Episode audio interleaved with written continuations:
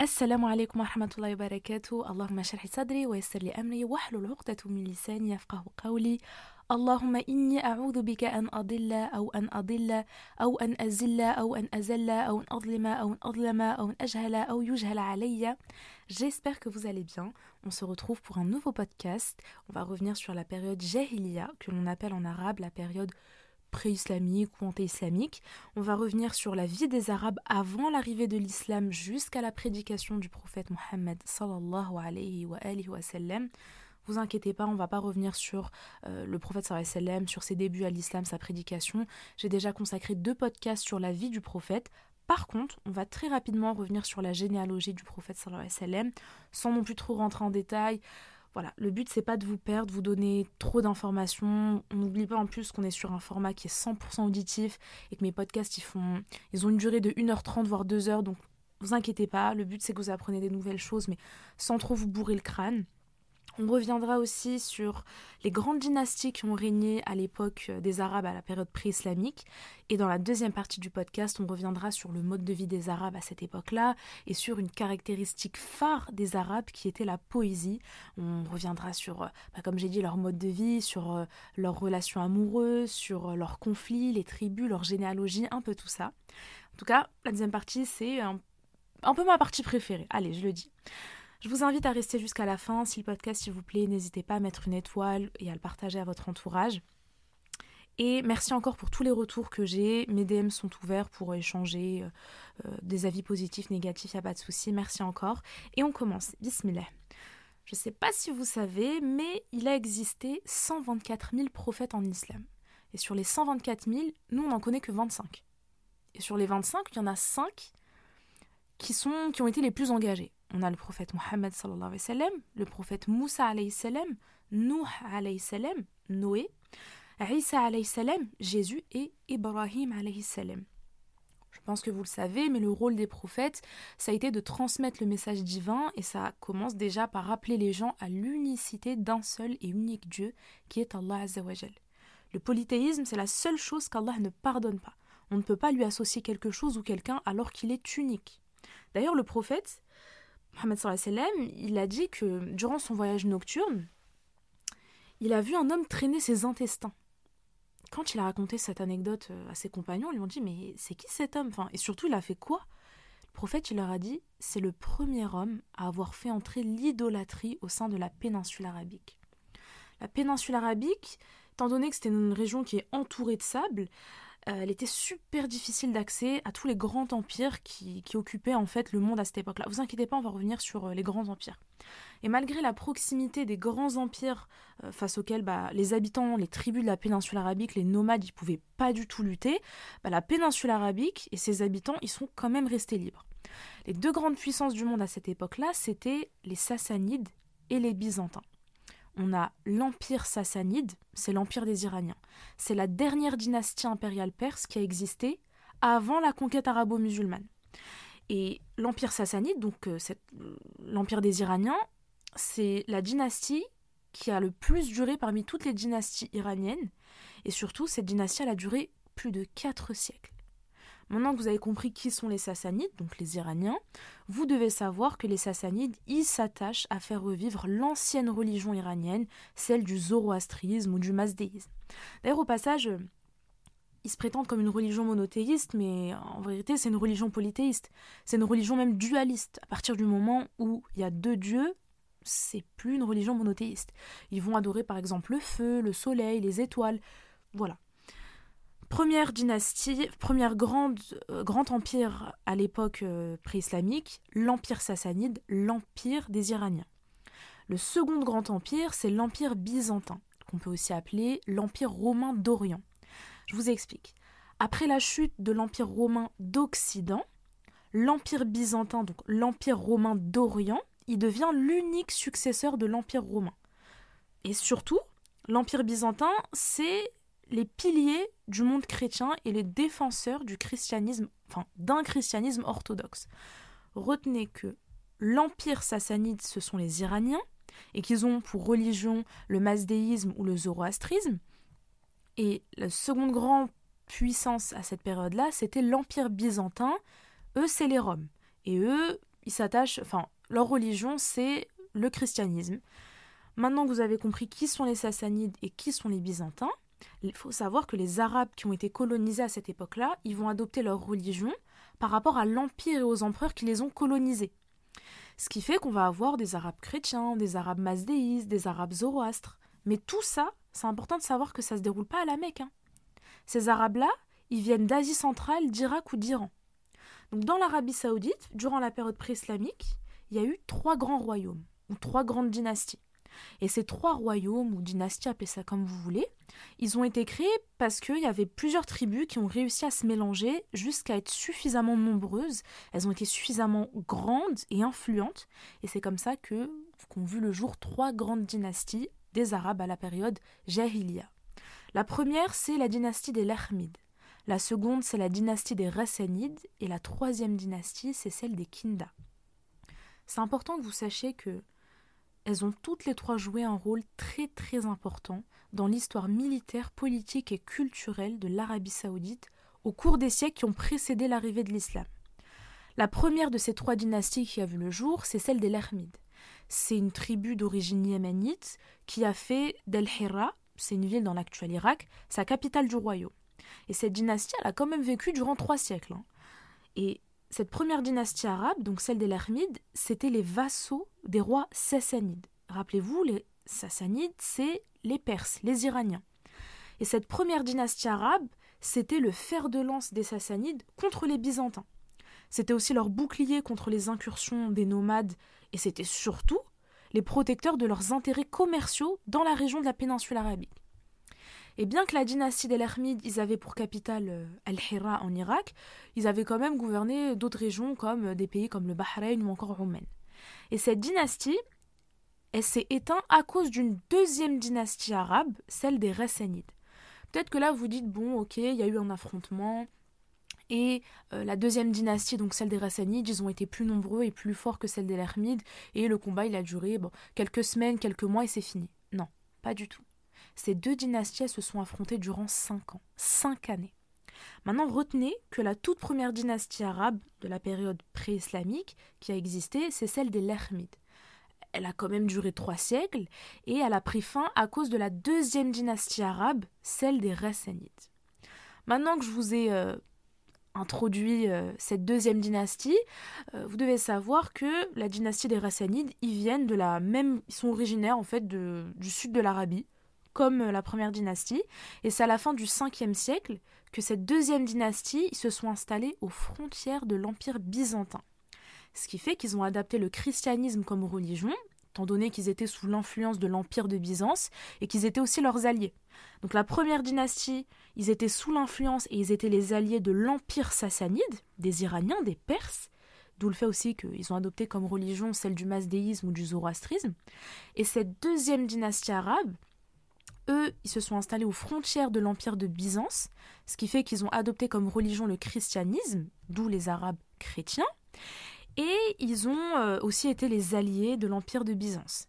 Et cette deuxième dynastie, pendant une quarantaine d'années, c'est énorme, elle a fourni à l'armée byzantine des troupes de chevaux. Ils ont aussi protégé leurs intérêts commerciaux comme euh, la route des aromates pour les Byzantins, et ils ont participé à des guerres de l'empereur Justinien, vu que c'était leurs alliés, et cette guerre de l'empereur Justinien contre l'autre empire, donc celui des Perses, et c'est justement euh, cette deuxième dynastie, par rapport à cette guerre sous l'empereur Justinien, que ils ont mis un terme à la première dynastie arabe, celle des Lermides. Retenez que la première dynastie arabe qui a existé, c'est celle des Lermides, qu'ils étaient alliés aux Perses, et que la deuxième dynastie arabe, celle des Rassanides, ils étaient alliés aux Byzantins. Donc ces deux dynasties arabes, elles se sont alliées aux deux grandes puissances du monde à cette période-là, aux deux plus grands empires, l'empire sassanide, l'empire de Byzance. Et les Rassanides, malgré que ça se passait très très bien avec leurs alliés les Byzantins, hmm, ils avaient quand même un petit esprit d'indépendance. Et arrive une bataille qui porte le nom de Yermouk, mais vous verrez, cette bataille, euh, on la verra dans le prochain podcast sur Abou Bakr Et cette bataille, elle a opposé les Byzantins, avec euh, leurs alliés, donc euh, cette dynastie des Rassanides, face aux musulmans. Mais c'est une bataille, je vous ai dit, hein, on la verra en profondeur, euh, bien en détail, parce que c'est une, bataille qui a été très très importante pour les musulmans sous le califat d'Abu Bakr donc on n'est plus du tout sous la prophétie du prophète sallam. Et cette bataille de Yarmouk, qui a opposé les musulmans face aux Byzantins et à leurs alliés, et parmi leurs alliés, cette deuxième dynastie, elle a été remportée par les musulmans. Et c'est comme ça que les portes de la Grande Syrie ont été ouvertes aux musulmans, et c'est par la conquête des musulmans de la Grande Syrie que cette deuxième dynastie, elle a définitivement pris fin. Maintenant qu'on a vu les deux dynasties, on va voir cette troisième dynastie et dernière dynastie arabe de la période pré-islamique, la dynastie des Kinda. Cette dynastie, c'est un groupe tribal qui, comme pour les deux premières, est aussi originaire du sud de l'Arabie. Et ce royaume, le royaume des, Kinda, il a acquis un statut international parce qu'il a établi des liens à la fois avec l'Empire byzantin, à la fois avec l'Empire des Perses et à la fois avec les deux premières dynasties arabes. Voilà, rapide explication pour les trois dynasties. Maintenant que vous savez qui étaient les deux grandes puissances du monde à cette époque-là, donc l'Empire de Byzance et l'Empire sassanide, et qui étaient les trois grandes dynasties du monde arabe à cette époque-là, la dynastie des Lermides, la dynastie des Rassanides et la dynastie des Kinda, on va voir comment le paganisme est entré en Arabie. Paganisme, pour ceux qui ne le savent pas, c'est tout simplement le polythéisme. Les Arabes, ils ont hérité de la religion euh, d'Ismaël, du prophète Ismaël, qui était un prophète parmi les 25 qu'on connaît et qui est surtout connu pour être le fils du prophète Ibrahim salam. Le prophète Ismaël, étant donné que c'était un musulman, il prenait l'adoration d'un Dieu unique, qui est Allah Azzawajal, mais au fil des siècles, les Arabes ont commencé à mélanger euh, plein d'idées fausses à la religion musulmane. Et le premier homme à avoir introduit le polythéisme chez les Arabes, c'est Amir bin Louaï. Amir bin Louaï, je répète. Et comme je vous l'avais dit un peu plus tôt, le prophète sallam, il a dit J'ai vu Amir bin Louaï traîner ses intestins en enfer. Ce fut le premier à changer la religion d'Ismaïl en dressant des idoles. L'histoire, c'est que Amir, il a fait un voyage de la Mecque vers la Syrie pour des affaires, des affaires commerciales, etc. Et c'est là qu'il a vu des habitants adorer des idoles, sans Syrie. Les gens en question, euh, ils étaient en train d'adorer euh, des idoles et lui ont dit euh, Ce sont des idoles que nous adorons, nous les prions pour faire tomber la pluie et nous avons de la pluie. Et quand on les prie pour avoir une victoire, on a une victoire, on obtient cette victoire.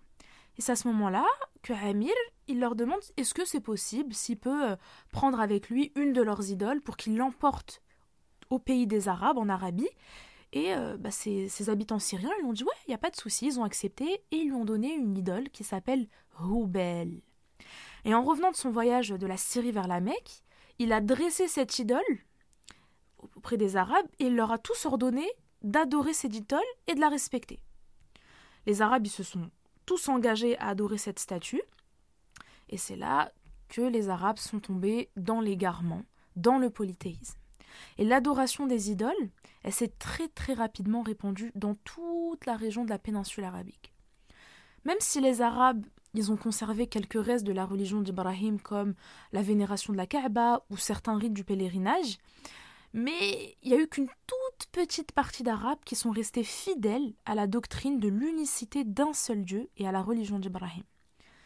Quand je vous dis qu'ils ont conservé certains aspects de la religion d'Ibrahim, c'était dans le sens où ils tournaient autour de la Kaaba. Sauf qu'en islam, quand on tourne autour de la Kaaba, on récite le Coran, on fait des invocations, et on a une tenue particulière qui est la tenue du pèlerin. Là où eux, les Arabes polythéistes, ils tournaient autour de la Mecque en sifflant et en applaudissant. Parfois même, ils tournaient autour de la Mecque nus, à poil. En fait, pour que vous compreniez pourquoi ils tournaient nus, c'était parce que, dans leur logique, ils ne pouvaient pas tourner autour de la Mecque avec des vêtements dans lesquels ils avaient péché. Et pour les Arabes qui avaient les moyens de s'acheter des vêtements neufs, ils le faisaient, voilà, ils mettaient des vêtements neufs et tournaient autour de la Kaaba. Par contre, comme je vous ai dit, ils sifflent, ils applaudissent, euh, vraiment des fous. Pour ceux qui n'avaient pas les moyens, ils enlevaient leurs vêtements considérés comme impurs parce qu'ils avaient péché dans ces vêtements et tournaient nus. Et malgré la dérive du polythéisme, il y avait quand même certains Arabes qui étaient conscients de la... En fait, ils étaient conscients qu'il y avait une déficience de leur système religieux, qui était basé sur l'adoration d'idoles, et c'est comme ça que certains Arabes se sont exilés pour aller rechercher la vérité. Ces Arabes-là, on les appelle El-Hanifiya. C'est ceux qui sont restés sur ce qu'avaient amené le prophète Ibrahim et Ismaël salam. Donc les Hanifiyas, c'est des personnes qui ne se sont jamais prosternées face à des idoles. Le prophète Mohammed il a fait partie de ces gens-là. Rappelez-vous, dans, dans les deux podcasts que j'ai fait sur lui, je vous avais dit qu'il était différent des Quraysh. Il n'avait jamais eu de relation en mariage, il n'avait jamais bu, il n'avait jamais adoré de statue, et il avait des valeurs qui étaient différentes des gens issus des sociétés mécoises. Rappelez-vous, c'était quelqu'un qui était mais d'une honnêteté Tout le monde, même quand il s'est converti à l'islam, même quand les gens le persécutaient, tout ça, ils ont quand même dit par contre, il y a un truc qu'on peut pas lui enlever, c'est son honnêteté. C'est quelqu'un sur qui on a confiance et c'est quelqu'un d'honnête. Et c'est important en fait que vous retenez que les Arabes de l'Arabie, ils se sont jamais fait coloniser par les, deux empires que je vous ai dit, l'empire sassanide et l'empire perse, ou même par d'autres empires. Hein. Mais à cette époque-là, c'était les deux grands empires. Les savants en islam, ils ont même dit que Allah, s'il a choisi que la révélation soit faite sur la terre d'Arabie et dans la péninsule arabique, c'est parce que les Arabes à cette époque-là, c'était un peuple libre. C'était un peuple libre, hospitalier, c'était un peuple qui était fidèle à leur groupe et à leurs obligations sociales, c'était un peuple qui était très généreux, un peuple très courageux, et surtout, ce peuple-là, ils avaient la langue arabe, une langue pure, éloquente et riche.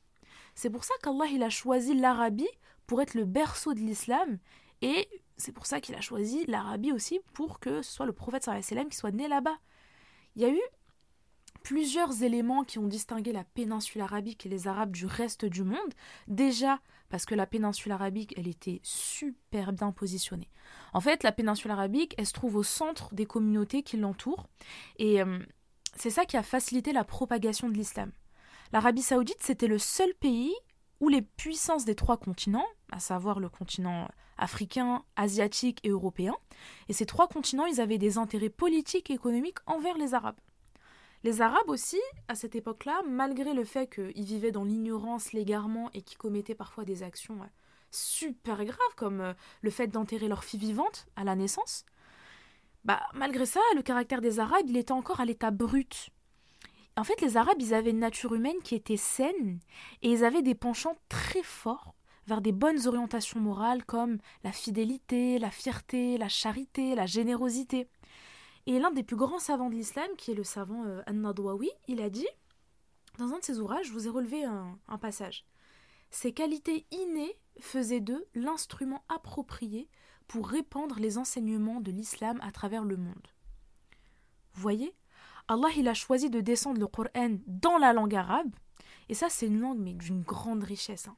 Dans le podcast que je vais bientôt vous sortir, Inch'Allah Yarbi, sur euh, le tafakkur, vous devez savoir que ce mot, le mot tafakkur, il n'existe pas en français, ni en anglais. En fait, les deux termes qui vont le plus se rapprocher du mot tafakkur, c'est méditation contemplative ou contemplation méditative. méditative.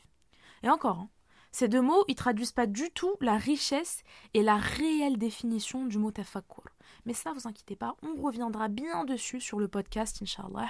Et d'ailleurs, vous allez voir euh, aussi sur euh, la poésie arabe, vous allez voir que l'inimitable éloquence du Coran sera pour le croyant un signe de son origine divine.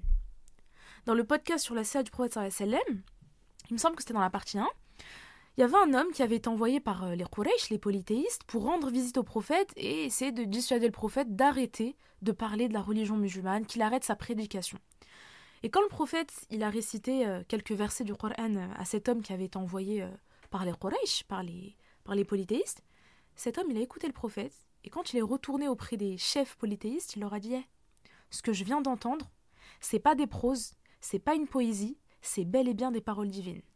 Si les Arabes de cette époque-là, qui étaient des maîtres dans la discipline de la poésie, c'étaient des monstres dans l'éloquence et dans les rimes, ils sont venus à dire que les paroles du Qur'an ne sont pas des paroles qui ont été écrites par un humain, mais qu'elles proviennent bel et bien d'une origine divine, c'est vous dire la puissance des paroles d'Allah Azzawajal.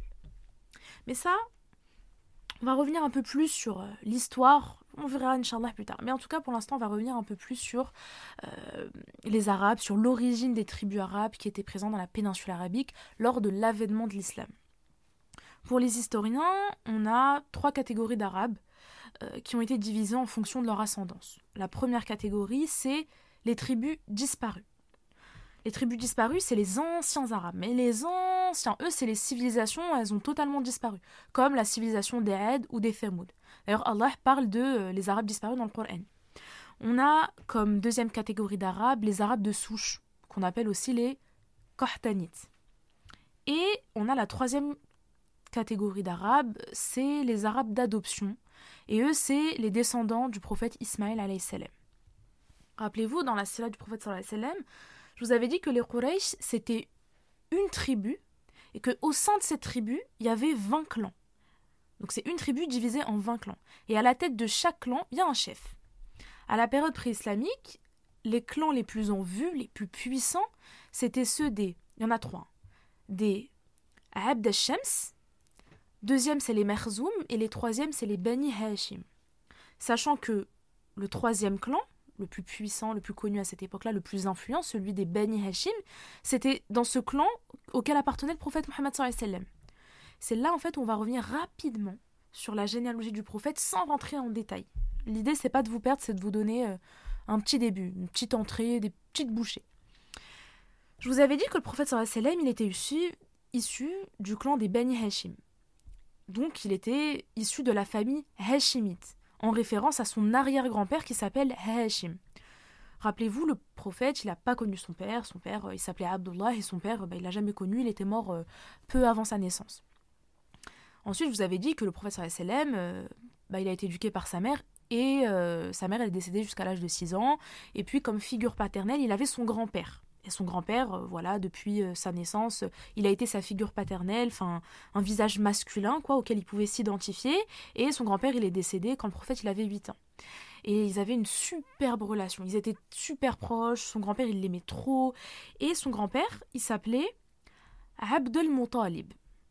Et l'arrière-grand-père du prophète, donc pas son grand-père, son arrière-grand-père, il s'appelait Hashim.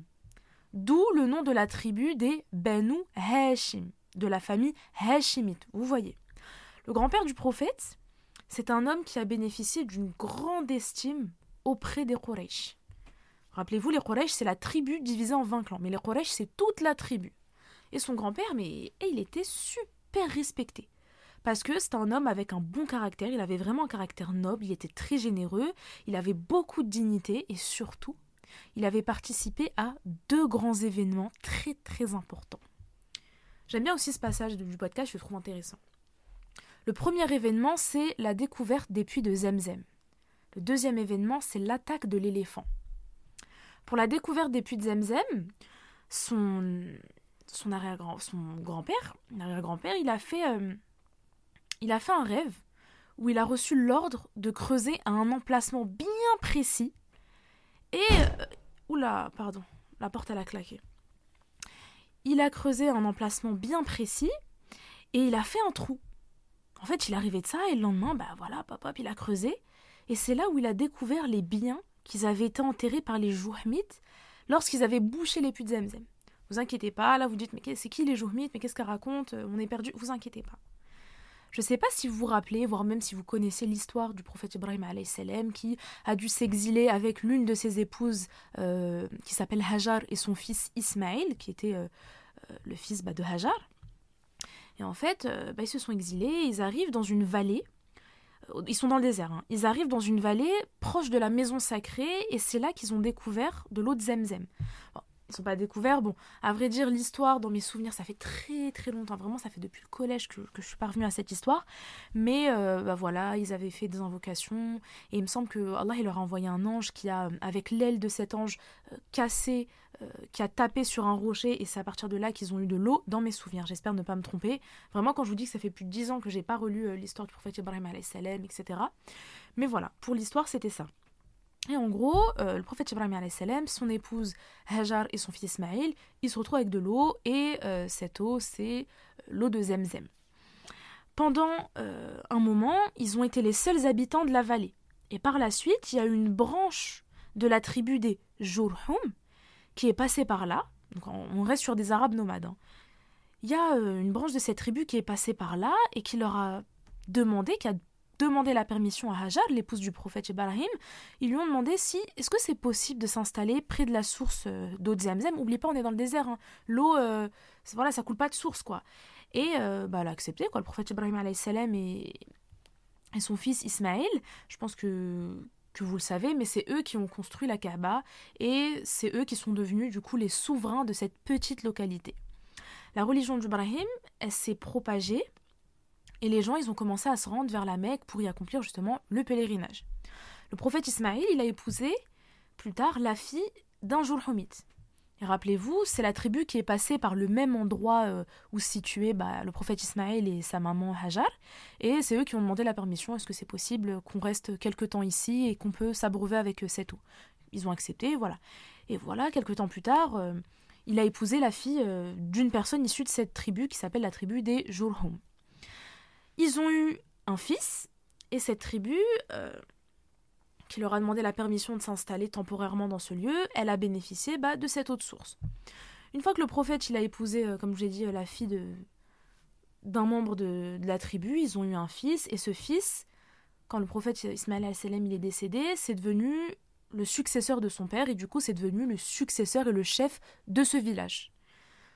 Sauf que, plus tard, la tribu des Jurhumites, ils entrent en conflit avec une autre tribu, la tribu des Khuza'a. Et cette tribu des Khuza'a, c'est une tribu yéménite. Je vous explique le conflit. Le conflit, il part du fait que bah, la tribu des Yéménites, c'est des nomades, c'est des Arabes, ils sont dans le désert, il n'y a pas d'eau. Ils passent euh, devant euh, ce petit village et ils voient de l'eau. Ils s'imposent pas, ils n'utilisent pas l'eau comme ça parce qu'ils voient bien qu'il y a des gens qui sont installés, donc ils sont arrivés en premier sur les lieux, etc. Donc cette eau ne leur appartient pas. Il demande la permission à la tribu des Jurhum. Il leur demande est-ce que c'est possible de passer un court séjour à la Mecque et euh, voilà quoi, de rester auprès de vous et de bénéficier de cette eau, etc. La tribu des Jurhum, ils ont refusé. Et c'est là qu'ils sont entrés en conflit.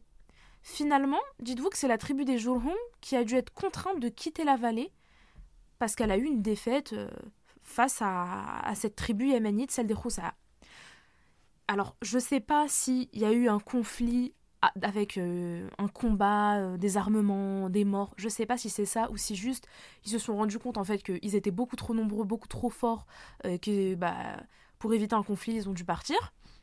En tout cas, ils auraient dû accepter, hein, parce que le fait qu'ils n'ont pas accepté de leur laisser rester quelques jours pendant un court séjour, faire leur pèlerinage et bénéficier de, cette eau et de cet emplacement, finalement c'est eux qui ont quitté les lieux alors que c'était eux qui habitaient ici pendant longtemps.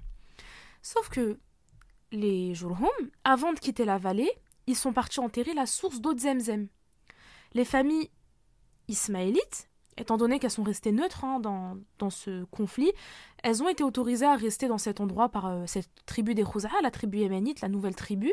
Ils leur ont dit, vous, ok, vous, de toute façon, vous n'avez pas pris parti, donc on vous, vous laisse euh, rester dans cette localité, etc. Par contre, c'est plus vous les maîtres des lieux, c'est nous. C'est nous maintenant qui deviennent les maîtres. Maintenant, Déjà, j'espère que vous avez compris pourquoi les Jurhumites, euh, ils ont bouché euh, les puits de Zemzem. Voilà, ils, sont, ils, ont pris le seum, en fait, suite à un conflit avec euh, cette tribu yéménite, et ils se sont dit, on part, on vous laisse pas l'eau. Donc, voilà. Et d'ailleurs, ça ce passage, il me rappelle un tweet d'un gars qui avait dit sur les réseaux Si un jour je fais Colonta et que les aventuriers votent contre moi, je pisse dans l'eau avant de partir. Et ça, ça me fait trop rappeler ça en fait. C'est vraiment le fait qu'ils ont pris le sub, se sont dit on part, on va boucher les puits d'eau, comme ça ils auront plus d'eau. Et du coup, en plus, donc le grand-père du prophète sallam, en plus, donc son grand-père Abdelmontalib, hein, en plus d'avoir découvert les puits bouchés par cette ancienne tribu, donc euh, la tribu des Jolhum, donc il a trouvé euh, les sources d'eau de Zemzem, il a aussi trouvé des objets, il a trouvé de l'or. Franchement, il a vraiment trouvé pas mal de choses de valeur. Et c'est à la suite de cet événement que son grand-père, euh, Abdelmontalib, il a instauré la tradition de l'approvisionnement en eau des pèlerins à partir de l'eau de Zemzem. C'est lui en fait qui a apporté cette tradition. Voilà pour le premier grand événement euh, du grand-père du prophète sallam, la découverte, la redécouverte plutôt des puits de, l'eau de Zemzem.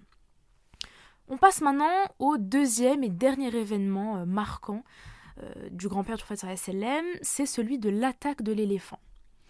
Il se passe que le grand-père du prophète, ça a été un émissaire des Quraysh face à Abraha. Très rapidement, pour ceux qui ne le savent pas, un émissaire, euh, c'est une personne qui est chargée d'une mission, c'est aussi simple que ça. Sauf que, bah, étant donné que je sais qu'il y a un peu tout âge comme personne qui m'écoute et qu'on n'a pas tous le même vocabulaire, etc., il y a des gens pour qui c'est évident de savoir c'est quoi un émissaire, d'autres pour qui non. Donc voilà, un émissaire, c'est juste une personne qui est chargée d'une mission. Abraha, pour ceux qui ne le savent pas, c'est l'Abyssinien qui a organisé une attaque contre la Kaaba. Abraha, il a fait construire à Sanaa, au Yémen, une grande église.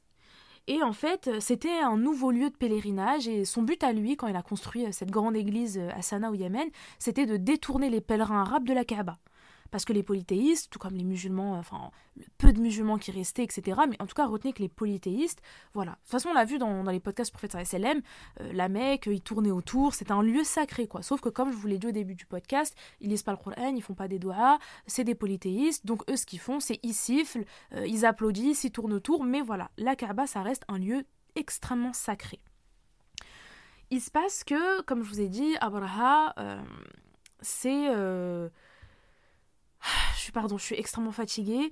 Abraha, il construit une grande église euh, à Sanaa au Yémen et il veut en fait détourner les pèlerins. Il veut que maintenant ils viennent, euh, ils viennent en fait faire leur pèlerinage dans cette grande église au Yémen. Le souci, c'est que ça a été un échec. Il a pris le seum et il s'est donné pour mission de détruire la Kaaba. Il a rencontré le grand-père du prophète hein, sur son passage, parce que le grand-père du prophète, il était venu récupérer son troupeau de chameaux qui avait été justement euh, volé par Abraha. Et je pense que vous connaissez hein, la fameuse histoire de l'attaque de la Mecque par une armée qui était constituée d'éléphants. Et à la tête bah, de cette armée, il y avait Abraham. Hein. Mais Dieu, euh, il leur a envoyé euh, une nuée d'oiseaux. Il y a même une sourate dans le Coran qui porte euh, le nom de Surat el-Fil, la sourate de l'éléphant, qui explique, voilà, qui raconte l'histoire de qui raconte cette histoire comme quoi les éléphants ont voulu attaquer la Mecque, mais Dieu, pour protéger ce lieu sacré, leur a envoyé des oiseaux c'est pour vous dire en fait que la taille des oiseaux par rapport à l'éléphant et pourtant euh, euh, Abraha et ses éléphants ont perdu. Et, euh, et en plus cette sourate elle est dans voilà dans le Juz Amma, elle est très courte voilà. Après bon maintenant que vous connaissez l'histoire du, prophète, enfin maintenant que vous avez compris qui était le rôle en fait qu'a joué son grand-père parmi les deux grands événements et avant même ces deux événements, je vous avais dit que c'était quelqu'un qui était extrêmement respecté. Bah voilà, maintenant on va revenir très très rapidement sur la généalogie, très rapidement, du prophète sallam, mais sans rentrer en détail. Parce que la généalogie du prophète Mohammed sallam, elle remonte à Adnan. Mais moi j'ai volontairement commencé sa généalogie par son arrière-grand-père, volontairement. Le but, je voulais. Parce que ça va être super complexe. Si je remonte à cette généalogie, trop de noms, vous allez vous perdre, les époques et tout. Non. Donc volontairement, je suis remontée à son arrière-grand-père qui est Hashim, d'où le fait qu'il porte leur tribu porte le nom des Hashim. Je suis revenue sur son grand-père, voilà, personnage qui a été extrêmement respecté par les Qurayshites à cette époque-là, et son père qu'il n'a jamais connu, et voilà. Et ensuite, la vie du prophète, il y a deux podcasts euh, qui en parlent. On passe maintenant à la deuxième partie du podcast, la partie sur les poèmes et les poètes arabes de l'ère pré-islamique. Il faut que vous sachiez que le poète, à l'époque, c'était... Euh, en fait, il y avait un poète officiel dans chaque tribu. Et le poète, c'était le porte-parole de la tribu et il assumait même parfois une fonction sociopolitique. Les poèmes à cette époque-là, ils étaient récités devant toutes les tribus et ils étaient soumis au jugement des autres tribus. Et en fait, lors des foires qui se déroulaient à la Mecque, il y avait certaines œuvres, donc certaines poésies, qui avaient l'opportunité d'être accrochées sur le mur de la Kaaba. Tout ça, ça se passe à l'ère pré-islamique. Hein. Ces œuvres-là, elles portaient le nom des mu'allaqat. En français, ça signifie les suspendus. En gros, c'est en référence au fait que ces poésies, elles sont suspendues sur le mur euh, de la Kaaba, donc le terme suspendu, les mu'allaqat. Moi, j'ai un livre sur les mu'allaqat, c'est un poème en fait euh, qui rassemble sept poètes, sept grands poètes de l'ère pré-islamique, et on retrouve bah, des poèmes de ces sept grands poètes. Il faut savoir que le livre des mu'allaqat, c'est un chef-d'œuvre, vraiment il fait partie des, des des poésies des plus célèbres de la littérature arabe. Et ces poèmes, ils ont été écrits en lettres d'or sur des tissus qui auraient été suspendus sur la Kaaba. Et ces poèmes, surtout, ils nous ont fourni de précieux renseignements sur le mode de vie des Arabes, des nomades, sur leurs croyances, sur leurs rites, sur leurs femmes, sur leurs coutumes. Et on va voir ça durant cette deuxième partie de podcast. Dans leurs poèmes, les poètes y parlent beaucoup euh, de leurs chevaux, de leurs chamelles, ils parlent d'amour, ils parlent de chasse à la gazelle. D'ailleurs, euh, les chasses à la gazelle, il me semble que, en tout cas de ce qu'on comprend quand on lit les livres, ça semble être une chasse rituelle pour faire revenir la pluie. Ils parlent aussi de l'art du combat. justement, pour l'art du combat, à cette période-là, il y avait trois types de combats. On a les batailles collectives, on a les razzias, et les Arabes, vraiment, ils aimaient trop ça, hein, les razzias. En gros, le but, c'était de surprendre une tribu adverse à l'aube, et c'était de récupérer euh, le butin, d'emporter euh, les chameaux, les chevaux et leurs femmes. Et la troisième forme de combat, c'est les combats, après les combats collectifs et les razzias, c'était les combats singuliers. Ils pouvaient se faire dans trois cadres. Soit c'était lors d'une bataille collective, avant que la bataille collective commence, il y a une ou deux, trois batailles singulières entre, voilà, deux batailles singulières. Soit ça se faisait bah, dans le cas euh, d'une razzia, soit ça se faisait euh, par vengeance quand, euh, par exemple, une tribu, a exécuté mon frère. Ah bah par vengeance, je vais tout seul prendre mon sabre et tout seul aller tuer cette personne. Je veux pas mêler toute la tribu, donc ça aussi c'est un combat singulier. Voilà. Donc maintenant, il faut que vous sachiez qu'il y a eu trois types de combats les batailles collectives, les racias et les batailles singulières. Et les batailles singulières, elles se faisaient dans trois cadres, soit durant une bataille collective avant que la bataille collective commence, soit euh, avant euh, quand une razzia commence, soit bah, par vengeance, comme, comme ça, euh, esprit de vengeance. J'ai pas envie de mêler toute la tribu, ça va faire trop de dégâts, je veux venger toute seule la mort de mon père, de mon frère ou de ma femme, enfin vous m'avez comprise. Les femmes à cette époque-là, au même titre que les chevaux, les chamelles, pour les Bétouins, c'était une fierté, c'était la richesse de la tribu. C'est pour ça qu'elles étaient aussi emportées comme un butin à la fin d'un combat. D'ailleurs, contrairement à ce qu'on peut penser, les tribus euh, arabes, lors des batailles, elles s'efforçaient à tuer le moins d'hommes possible. En fait, ils préféraient avoir des prisonniers plutôt que de combattre. Pourquoi je vous dis ça? Parce que, euh, en fait, avoir des prisonniers, ça s'échangeait contre de grosses, grosses négociations contre des chamelles. Donc il y avait un peu cet intérêt économique de se dire c'est mieux que j'emprisonne, j'échange après de grosses négociations contre des chamelles, euh, plutôt que de tuer. Autre chose qui revenait beaucoup euh, dans les poésies des Arabes, c'est l'amour. L'amour qu'ils avaient pour le vin. Ah ah, vous êtes tombé dans le piège. non, mais on reviendra sur l'amour qu'ils avaient pour les femmes. Mais ah ouais, c'était des grands, grands, grands buveurs. D'ailleurs, on peut se poser la question, mais comment en fait je pouvais avoir du vin alors que bah, les Bédouins vivent dans le désert en fait? Sauf que le vin, il parvenait aux alentours de la péninsule arabique, dans des régions comme l'Égypte, euh, la Syrie ou la région de l'Euphrate, et les vendeurs de vin, c'était des juifs ou des chrétiens. Les sociétés bédouines, c'était des sociétés tribales. Une seule tribu, elle pouvait parfois compter plusieurs milliers de tentes, des milliers de chameaux et des milliers, dizaines de milliers de membres.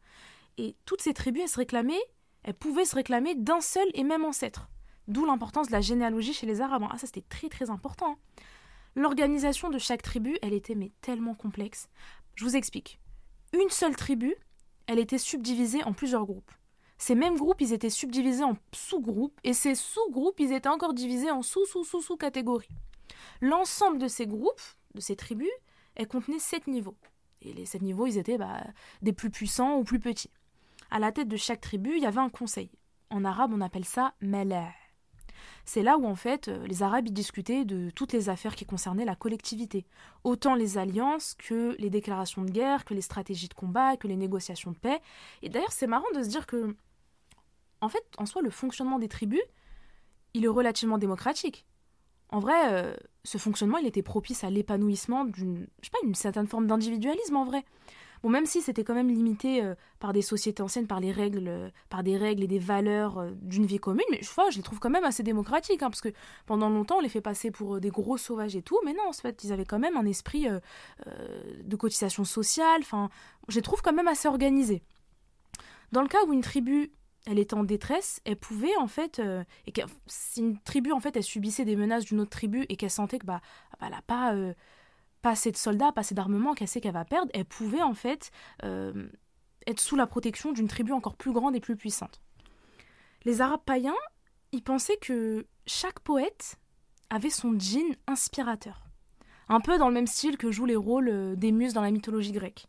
Bon, ça d'ailleurs, je me dis, bon, peut-être que c'est vrai, hein, je, ne sais pas trop me placer dessus, mais bon, je vous dis qu'à cette époque-là, ils étaient déjà dans un truc où ils disaient, en fait, les, les poètes, ils sont tellement forts qu'ils ont un djinn qui leur inspire les paroles, etc. Avant que je revienne en plus en détail sur les thèmes abordés par les poètes de cette époque, comme l'amour, super intéressant, le désespoir, j'ai d'abord envie de vous présenter les sept poètes qui se retrouvent dans le recueil des Mu'allaqat, dans ce recueil qui est un chef-d'œuvre de la littérature arabe. Je vais vous présenter ces, sept poètes assez rapidement. Le premier poète, c'est Imru' al-Qais. Lui, c'était le fils du dernier roi de Kinda. Rappelez-vous, les Kinda, c'était la troisième et dernière dynastie des Arabes de la période pré-islamique. À ce qui paraît, il aurait été chassé de la cour par son père à cause de sa passion pour la poésie, et lui, il aimait bien la poésie érotique. Son père, il aurait même ordonné à l'un de ses affranchis d'aller tuer son propre fils. Sauf que l'homme qui a été envoyé pour tuer son fils, il a été pris de peine et il s'est contenté d'aller tuer euh, une antilope, et il a rapporté les yeux de l'antilope au roi. Le poète, il s'est fait dégager par son père, il s'est pas fait tuer par l'affranchi, et finalement, euh, voilà, il marche dans le désert, etc., et il s'est mis à côtoyer des cercles de buveurs de vin. Et c'est au cours d'une beuverie qu'il aurait appris en fait le meurtre de son frère, euh, qui euh, en fait il y a une tribu des Assad qui s'est révoltée contre son père et surtout de sa famille, et il aurait appris en fait que son père aussi était tué, etc. Et il a juré vengeance pour son père. C'est ce qu'il a fait, il a infligé des grosses défaites à la tribu des Assad, celles qui se sont révoltées contre son père, et étant donné qu'il était tout seul, bah, il devait s'associer à d'autres tribus. Il s'est alliés à deux autres tribus, la tribu des Bekr et la tribu des Terlib. Sauf qu'au bout d'un moment, ces deux tribus elles se sont dit, euh, en fait, elles l'ont laissé, elles l'ont abandonné, elles ont dit, mais en fait, c'est bon, euh, il s'est assez vengé, euh, c'est bon, on arrête là. Sauf qu'il a fini par trouver, ce poète, hein, il a fini par trouver refuge auprès du prince de Taïma. Et par la suite, il s'est rendu à Constantinople, dans la cour de l'empereur Justinien. Constantinople, c'est sous l'empire de Byzantin. Les Byzances, l'une des plus grandes puissances à cette époque-là. Il est parti, s'est présenté comme étant le fils bah, du roi euh, de cette troisième dynastie euh, arabe, hein, la dynastie des Kinda, et il a demandé en fait euh, à ce que il a demandé du soutien à l'empereur Justinien, l'empereur de la grande dynastie des Byzantins. L'empereur lui a accordé soutien, il lui a donné une armée, etc. Sauf que l'empereur, il a appris que le poète, il avait profité de son séjour à Constantinople pour séduire sa fille. Et le roi, pour se venger, il lui a offert un vêtement d'apparat. C'est une sorte de tunique de Nessus qui, en fait, a empoisonné le poète. Cette tunique, elle était couverte d'ulcères. Et c'est comme ça que le poète, il serait mort quelque temps plus tard, alors qu'il était sur le chemin euh, désert en Arabie. Mais il a été précisé dans la biographie de ce poète que l'empereur Justinien, il n'a pas de fille. Et que potentiellement, euh, la fin de cette histoire serait un une pure légende. Moi, j'ai envie de rester sur le fait que c'est vrai. J'ai envie parce que j'aime bien l'ambiance, j'aime bien quand c'est hard, donc je vais rester sur le fait que c'est vrai. Dans tous les cas, le début est vrai. Le début, le fait que il est... son père l'a dégagé de la cour parce que bah, il était trop fan de poésie, surtout des poésies érotiques, etc. Que l'affranchi ne l'a pas tué, l'a laissé, euh, a fait croire à son père qu'il l'avait tué, etc. Tout ça, c'est vrai. La fin par rapport à la fille, on n'est pas sûr. Le deuxième poète, c'est Tarafa ibn al-Abd. Lui, il était issu d'une tribu arabe, celle des Bekr, et c'était euh, la tribu la plus dominante de la dynastie des Kinda. Donc on parle toujours de la troisième dynastie. Et ce poète-là, c'était pas le seul poète dans sa tribu. Hein. Il y en avait euh, pas mal dans sa tribu qui étaient aussi des poètes très célèbres. Et après la guerre de Bazous, qui a opposé sa tribu, euh, donc la tribu des Bekr, à une autre tribu arabe, celle des Terlib, il s'est retourné vers un roi qui est issu de la première dynastie, celle des Lermides. Il a été super bien reçu par le roi, et étant donné que je vous ai dit qu'il avait d'autres membres de sa famille qui étaient des poètes, il est parti auprès de ce roi avec un, seul poète de sa famille. Il a laissé les autres, il est parti avec son oncle qui était aussi un poète. Son souci à lui, alors qu'il s'entendait très très bien avec le roi euh, des Lermides, c'est qu'il détestait le protocole rigide qu'il y avait dans la cour. Et surtout, il a eu l'audace de dire publiquement que la sœur du roi était une belle femme. Et à la suite de ça, il a même composé des, vers satires contre le roi. Lui, c'était un poète rebelle. Hein. Autant le premier, c'était un haram, sahab, euh, les poésies hérétiques. Autant le deuxième, lui, c'était un, rebelle. T'es là, tu te fais déjà virer, euh, tu reviens auprès d'un roi, et t'es là, tu t'écris des satires, des choses euh, néfastes sur lui, tu dragues sa sœur, tu... Ouh là là. Et lui, en fait, là, à ce moment-là, pour, pour le roi, c'était la goutte de trop. Là, il s'est dit, non, mais attends ouvertement il dit à tout le monde que ma sœur elle est belle, euh, il se rebelle contre moi, il écrit des vers euh, contre moi et ma manière de gouverner, etc.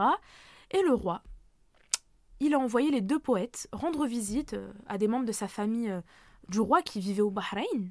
Et il leur a confié à chacun une lettre. Il leur a dit Ouais, ouvrez pas la lettre et vous la... je vous confie ces deux lettres que vous allez adresser au gouverneur du Bahreïn. Aucun des deux poètes ne savait lire au passage. Et le premier poète, il a remis la lettre à un jeune homme sur son chemin. C'est à ce moment-là que le jeune homme, il lui a dit Mais. En fait, il lui a dit ce que contenait la lettre. Il lui a dit Mais là, en fait, le roi, il a ordonné au gouverneur du Bahreïn hein, que vous soyez enterré vivant. Carrément déjà qu'il vous tue, mais en plus, vous enterrez vivant. Et Ta'arafa, le poète rebelle, lui, il s'en fout, il s'est quand même rendu au Bahreïn. Il a cru l'homme, mais lui, vraiment un rebelle têtu, s'est dit non, moi j'y vais. Et finalement, bah, il a été emprisonné et il a été exécuté au Bahreïn. Et dites-vous qu'il était jeune, hein il avait à peine 20 ans. Et son oncle, il l'a pas suivi. Son oncle, lui, il a dit non, non, mais en fait, toi, si t'as envie de crever, va, crève tout seul. Tu veux crever, vas-y. Par contre, moi, je change de chemin. Il est parti se réfugier en Syrie et c'est comme ça qu'il a pu échapper à la mort. Le troisième poète, Zuhair ibn Sulma. Lui, on connaît pas trop sa vie. À ce qui paraît, il est mort à presque 100 ans, donc il a quand même bien vécu. Et lui, à ce qui paraît, il est mort après l'avènement de l'islam. Pourquoi je vous dis ça? Lui, il est mort en 627, et le prophète Mohammed sallam, il a commencé sa prédication en 612. Et lui aussi, d'ailleurs, il appartenait à une famille euh, avec beaucoup, beaucoup de poètes.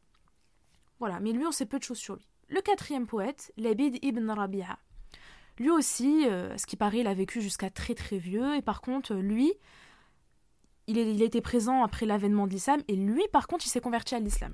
Et il a continué la poésie, mais quand il écrivait des poèmes, c'était pour revendiquer le fait qu'Allah Azzawajal euh, est un dieu unique, etc. Mais lui s'est converti à l'islam.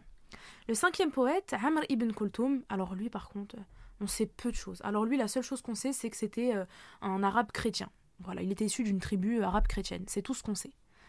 Le sixième et avant-dernier euh, poète, c'est Hantara ibn Shaddad. Lui, il était à la fois poète et guerrier. Antara ibn Shaddad, je disais que lui c'était à la fois un poète et un guerrier. Son père c'était un arabe et sa mère c'était une esclave noire abyssine. Rappelez-vous, je ne sais pas si vous l'avais dit, mais euh, il me semble que je l'ai dit dans un podcast, mais l'Abyssinie c'est l'actuelle Éthiopie, juste pour que vous sachiez où se situe l'Abyssinie. Et ce poète, il était amoureux de sa cousine Abla, mais elle pas du tout.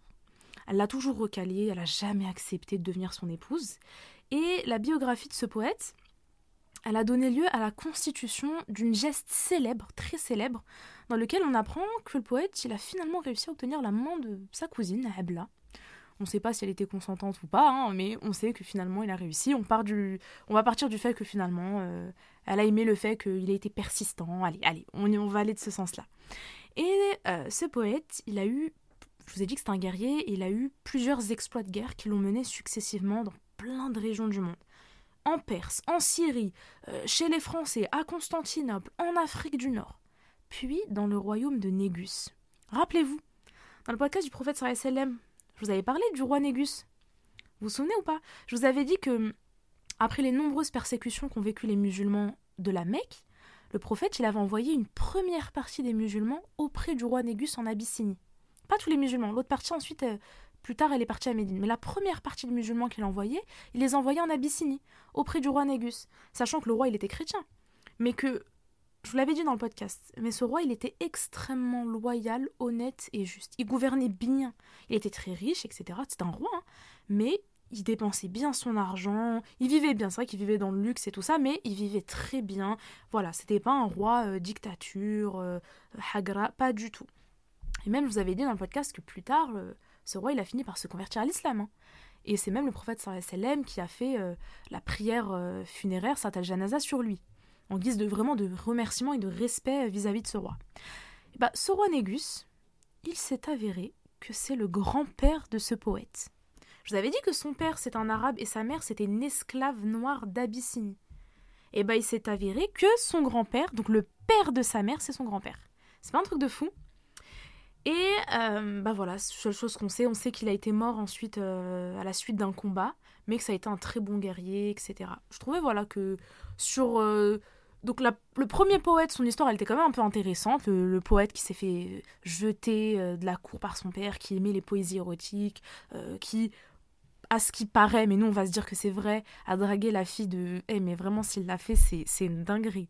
Il a dragué la fille de l'empereur. C'est comme si là, il y a quelqu'un qui va draguer la fille de King Jong, le Sahab Corée du Nord. C'est comme si il drague et en plus il écrit des vers où il lui dit t'es trop nul, tu hagales ton peuple, tu fais ci, mais ça va pas ou quoi? Vous imaginez un peu le degré de rébellion et de et vraiment eux. Ça c'était le deuxième, mais vraiment ils sont trop, ils sont super rebelles.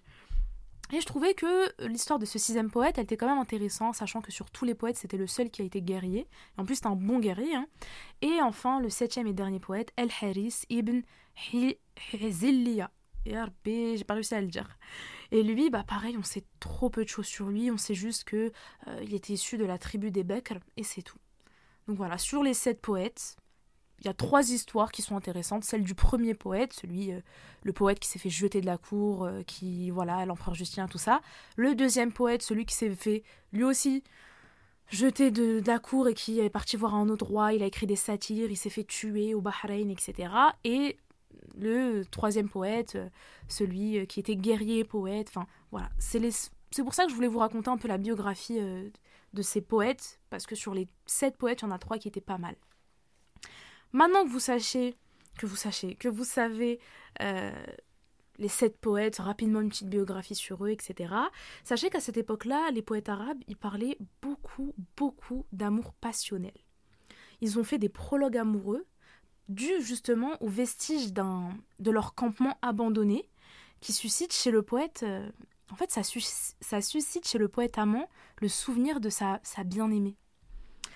Parfois ces poètes, il leur arrive de en fait quand ils se rappellent de cette époque où en Arabie comme dans la Grèce antique, les pleurs n'étaient pas encore interdits chez les héros. Hein.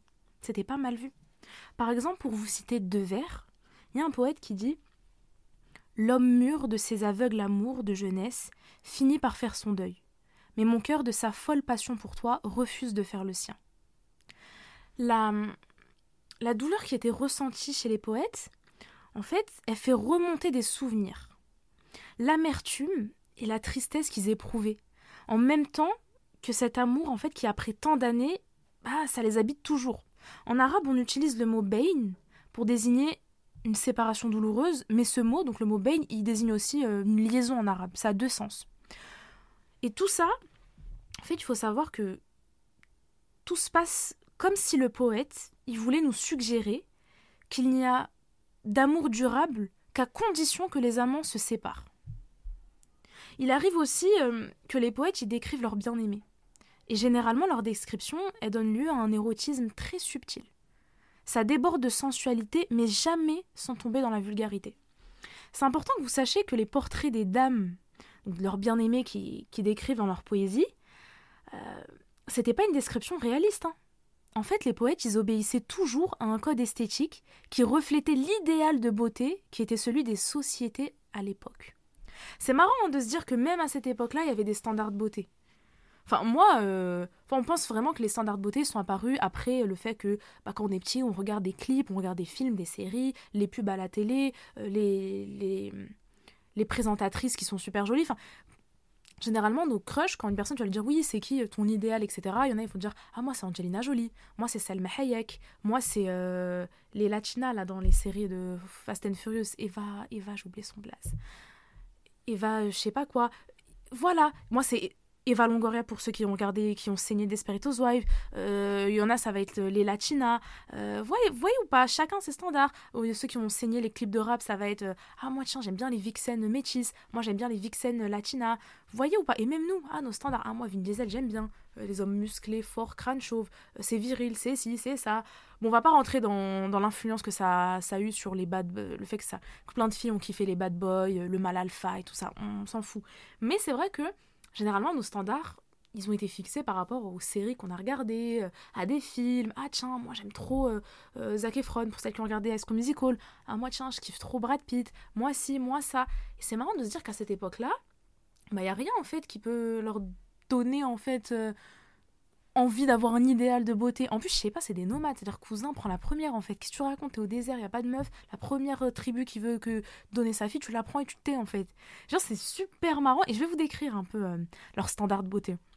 En tout cas, voilà, c'est juste ça. Je trouvais ça marrant que. Euh, mais c'est vrai que j'étais un peu déçue quand je me suis dit Ah, ah, d'accord. Ça, Zema, ils sont fous amoureux et tout. Et finalement, quand ils décrivent leur bien-aimé, c'est même pas elle. Ça se trouve, c'est tout l'inverse, en fait, de même à, quoi il à quoi ressemble en vrai. Et je vais vous la décrire. La femme aimée, quand, les poètes la décrivent, elle a une peau blanche. Elle est légèrement ocrée, couleur d'œuf d'autruche, de sable ou de pelage blanc de chamel. en fait, je me dis, sahab, les féministes, elles vont péter un câble.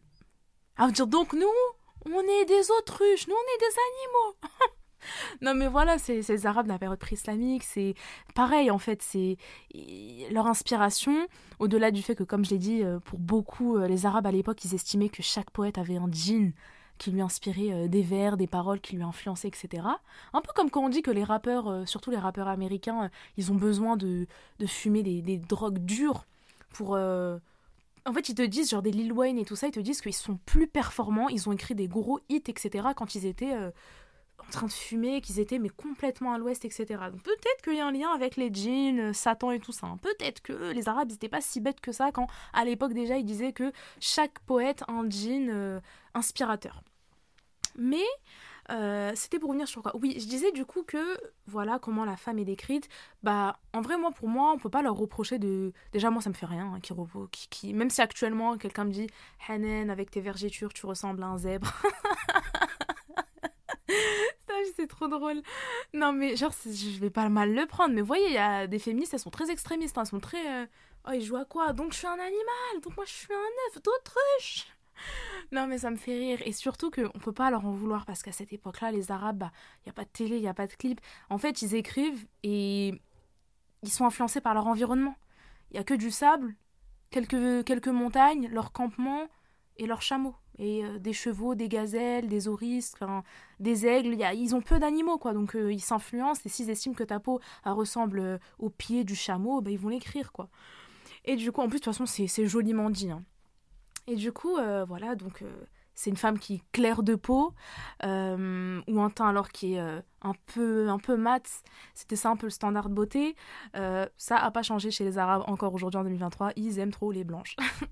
Et du coup ça c'était pour la couleur de peau. Sinon ils décrivent aussi leur bien-aimée comme étant une femme avec un coup de gazelle. Vraiment vont serrer les féministes elles les décrivent comme ayant un coup de gazelle ni trop long ni trop courts, qu'elles ont des cheveux noirs charbonneux et touffus comme les grappes du dattier. Vous voyez quand je vous dis que en fait, ils décrivent leur bien-aimé par rapport à l'environnement, en fait. Il y a que des palmiers dans le désert, bah voilà, quoi, tes cheveux, t'as des cheveux noirs charbonneux et des grosses curly, des cheveux très épais, bah ils vont associer ça à des grappes de dattier, donc voilà.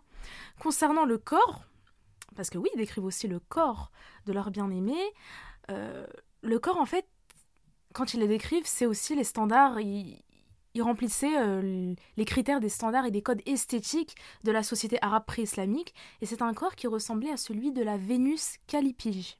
Allez sur internet si vous voulez voir un peu, elle ressemble à quoi. Et en fait, c'était des femmes qui étaient élancées, qui avaient des seins en forme de vase d'ivoire, c'est euh, des femmes qui avaient une taille fine et souple, mais elles avaient en même temps des hanches très très larges, au point que les poètes, ils décrivent euh, les hanches de ces femmes, ils disent en fait c'est des femmes qui n'arrivaient même pas à passer les portes de la, de, des tentes dans lesquelles elles vivent, tellement elles avaient des hanches très très larges. Elles avaient aussi des lourdes fesses et elles avaient des chevilles pulpeuses qui étaient parées de bracelets. Après tous ces critères, euh, oui, on est sur les critères d'Instagram de, depuis euh, l'année 2015-2016. c'est les femmes euh, avec une taille euh, marquée. Alors, encore que ils aiment les grosses, voilà, les grosses hanches, les grosses fesses et tout, d'accord. Mais qu'ils ont dit taille marquée? Genre, ils veulent taille de guêpe. J'ai serré. J'ai dit Ah C'est vraiment comme nous en fait. C'est comme les sociétés, la société moderne du 21e siècle. Eh, c'est vraiment un truc de fou culottée, hein, très très culottée. Ils veulent des grosses, mais elle a pas de ventre et elle a pas de bras. Et en tout cas, bah voilà pour la description physique, je trouvais ça intéressant. Bah, je me suis dit, hein, vraiment comme je vous ai dit, hein, pour moi les nomades, euh, t'es dans le désert, il n'y a pas beaucoup de femmes, tu prends la première et tu fermes ta bouche. Et dans les poèmes, ils abordent euh, aussi le thème de la séparation avec leur bien-aimé. J'ai bien aimé euh, ces passages. En fait, quand ils parlent de la séparation, ils te disent que même après des années de séparation, les poèmes y voient encore en, leur bien-aimée un idéal de beauté pour laquelle leurs sentiments envers elle, ils paraissent, enfin nous quand on lit, ils nous paraissent inchangés. Parfois cette séparation, elle est due à une rupture entre les deux amoureux, dont la femme euh, qui est aimée par le poète, bah elle, elle manifeste aucun chagrin. Elle est, c'est même elle parfois qui est à l'origine, qui est à l'initiative de la séparation. Mais généralement cette séparation, elle est due aux conditions de, vie très difficiles des Bédouins, hein, des nomades à l'époque. Oublions pas que euh, une tribu, en fait, au bout d'un moment, par exemple, t'es là, je suis le poète. Je suis amoureux, j'ai ma bien-aimée, euh, mon amoureuse, elle est issue de, la tribu euh, d'en face.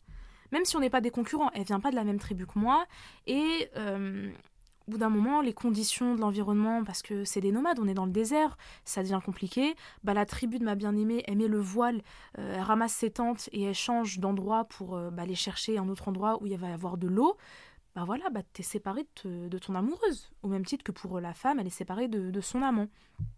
Donc en fait, il faut comprendre que généralement, c'est les contraintes de la vie nomade qui obligeaient les Bédouins à se regrouper autour de points d'eau et quand la pluie bah, se faisait rare, les conditions de survie, bah, elles exigeaient en fait que chaque tribu reparte de son côté et que chaque tribu euh, cherche, euh, soit en quête d'eau et de pâturage pour ses troupeaux. Sinon, bah, ses chameaux, ses chevaux, ils vont manger quoi? Donc la séparation des amants, elle est inévitable. Il y a un seul poète qui euh, met en scène une situation qu'il a vécue avec une ancienne de ses épouses, euh, qu'il aurait répudié après euh, s'être marié avec, euh, avec une autre femme. Il s'agit de Oum Aoufa, c'était le nom de son épouse. On retrouve dans le poème de, du poète Zuhair ibn Abi Salouma. En fait, pour vous expliquer la situation, il avait répudié sa femme, il l'a divorcée parce que bah, elle n'arrivait pas à lui faire d'enfant, il n'arrivait pas à avoir de descendance avec elle. En fait, elle était déjà tombée enceinte, elle avait déjà accouché, mais à chaque fois, ses enfants, ils mouraient. Donc il n'avait pas de, descendance, et c'est comme ça que bah, il l'a fait contre-coeur, quoi, mais il a dû se séparer d'elle et épouser une autre. Et euh, dans son poème, d'un coup, il est pris de chagrin. En fait, il est submergé de chagrin quand, 20 ans plus tard, il passe devant les vestiges du campement qu'il avait uni avec sa première épouse, Oum Aoufa. Là, il passe, il reconnaît les lieux. Il n'y a plus de campement, il n'y a plus rien, mais il se rappelle du lieu. Et là, il y a tous les souvenirs qui lui remontent et vraiment, il est pris d'émotion. Les poètes, quand ils décrivent leur état avec euh, de leur séparation, ils frôlent le désespoir, hein, je vous le dis. Ils ont beau persister à désirer cette union avec leur bien-aimé, ils savent en fait que c'est une union qui est impossible et qui est euh, illusoire. L'amant, donc le poète, quand il décrit sa souffrance et sa tristesse, il affirme en fait qu'il est sur le point de mourir, qu'il en a perdu le sommeil, que ça y est quoi, il veut crever. Et la plupart du temps, bah ce chagrin, il est quand même évoqué avec beaucoup de pudeur, je trouve. Et en fait, il finit par être obsédé, voire possédé par sa passion envers sa bien-aimée, et la douleur qu'il éprouve, elle le détourne bah, de toute, euh, toute autre préoccupation de sa vie. C'est à ce moment-là qu'intervient souvent sans transition aucune, parfois juste euh, suite à une parole réconfortante d'un de ses compagnons, ou parfois juste à une réflexion que le poète il, il se fait une auto-réflexion.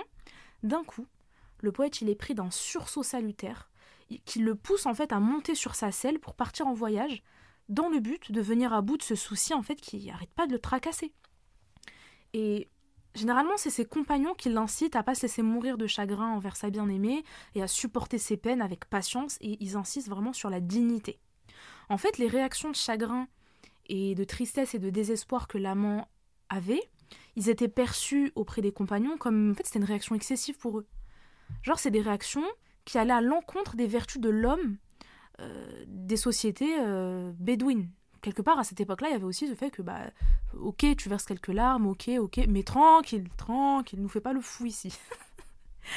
Et euh, en fait, pour eux, un homme digne de ce nom, il doit savoir faire preuve de. En fait, il doit savoir, en toutes circonstances, faire preuve de maîtrise de soi. Et c'est cette volonté de faire preuve de maîtrise de soi qui est socialement valorisée et qui est socialement valorisante, qui nous semble, en tout cas quand on lit les, poètes, les poèmes, ça nous semble être à l'origine de la décision qui fait que l'amant, euh, d'un coup, sans transition aucune, il monte sur sa selle, il va tout seul euh, en voyage, et voilà pour guérir, puis enfin euh, revenir auprès de sa tribu. Tous les poèmes. Ah non, déjà j'avais une autre chose que je voulais préciser. L'amant, généralement, il monte sur sa chamelle, il part en voyage dans le désert, et c'est après ce voyage que l'amant ait fait, c'est après qu'il a acquis. Euh, en fait, c'est comment vous expliquer ça? Après ce voyage, il a acquis auprès de ses compagnons et des gens de sa tribu, il a acquis le droit de donner libre cours à sa nostalgie, voire même à ses larmes. Parce que pour eux, il est parti un peu. En vrai, ce voyage, c'est un peu comme une désintox. Genre, tu vois, là, tu pars euh, guérir seul. Bah, à l'époque, il n'y a pas de, y a pas centre de désintoxication, il n'y a pas de psy, il a pas de. Tu, tu, guéris seul, quoi. Et donc, euh, il, il, part en voyage, il monte sur sa chamelle, il va seul en voyage à travers le désert. Ça lui prend le temps qu'il faut prendre. Et ensuite, quand il revient, il est libre. À ce moment-là, il est très respecté par euh, les gens de sa tribu. Et euh, c'est là, en fait, où il a acquis le droit de donner libre cours à sa nostalgie à travers l'écriture de poésie, voire même à ses larmes. Il peut même pleurer, verser quelques larmes, à ce moment-là, pour eux, il est respecté, parce qu'il a fait ce voyage euh, où il a cherché à, guérir, en fait, de, cette obsession euh, envers son époux, de sa bien-aimée, et ouais, pour eux, en fait, c'est des larmes qui arrivent, parce que c'est la nostalgie qui te fait verser des larmes, mais t'es plus dans une situation de chagrin où t'as envie de crever, oh, je perds le sommeil, oh, purée, mon cœur, je sens partir, etc.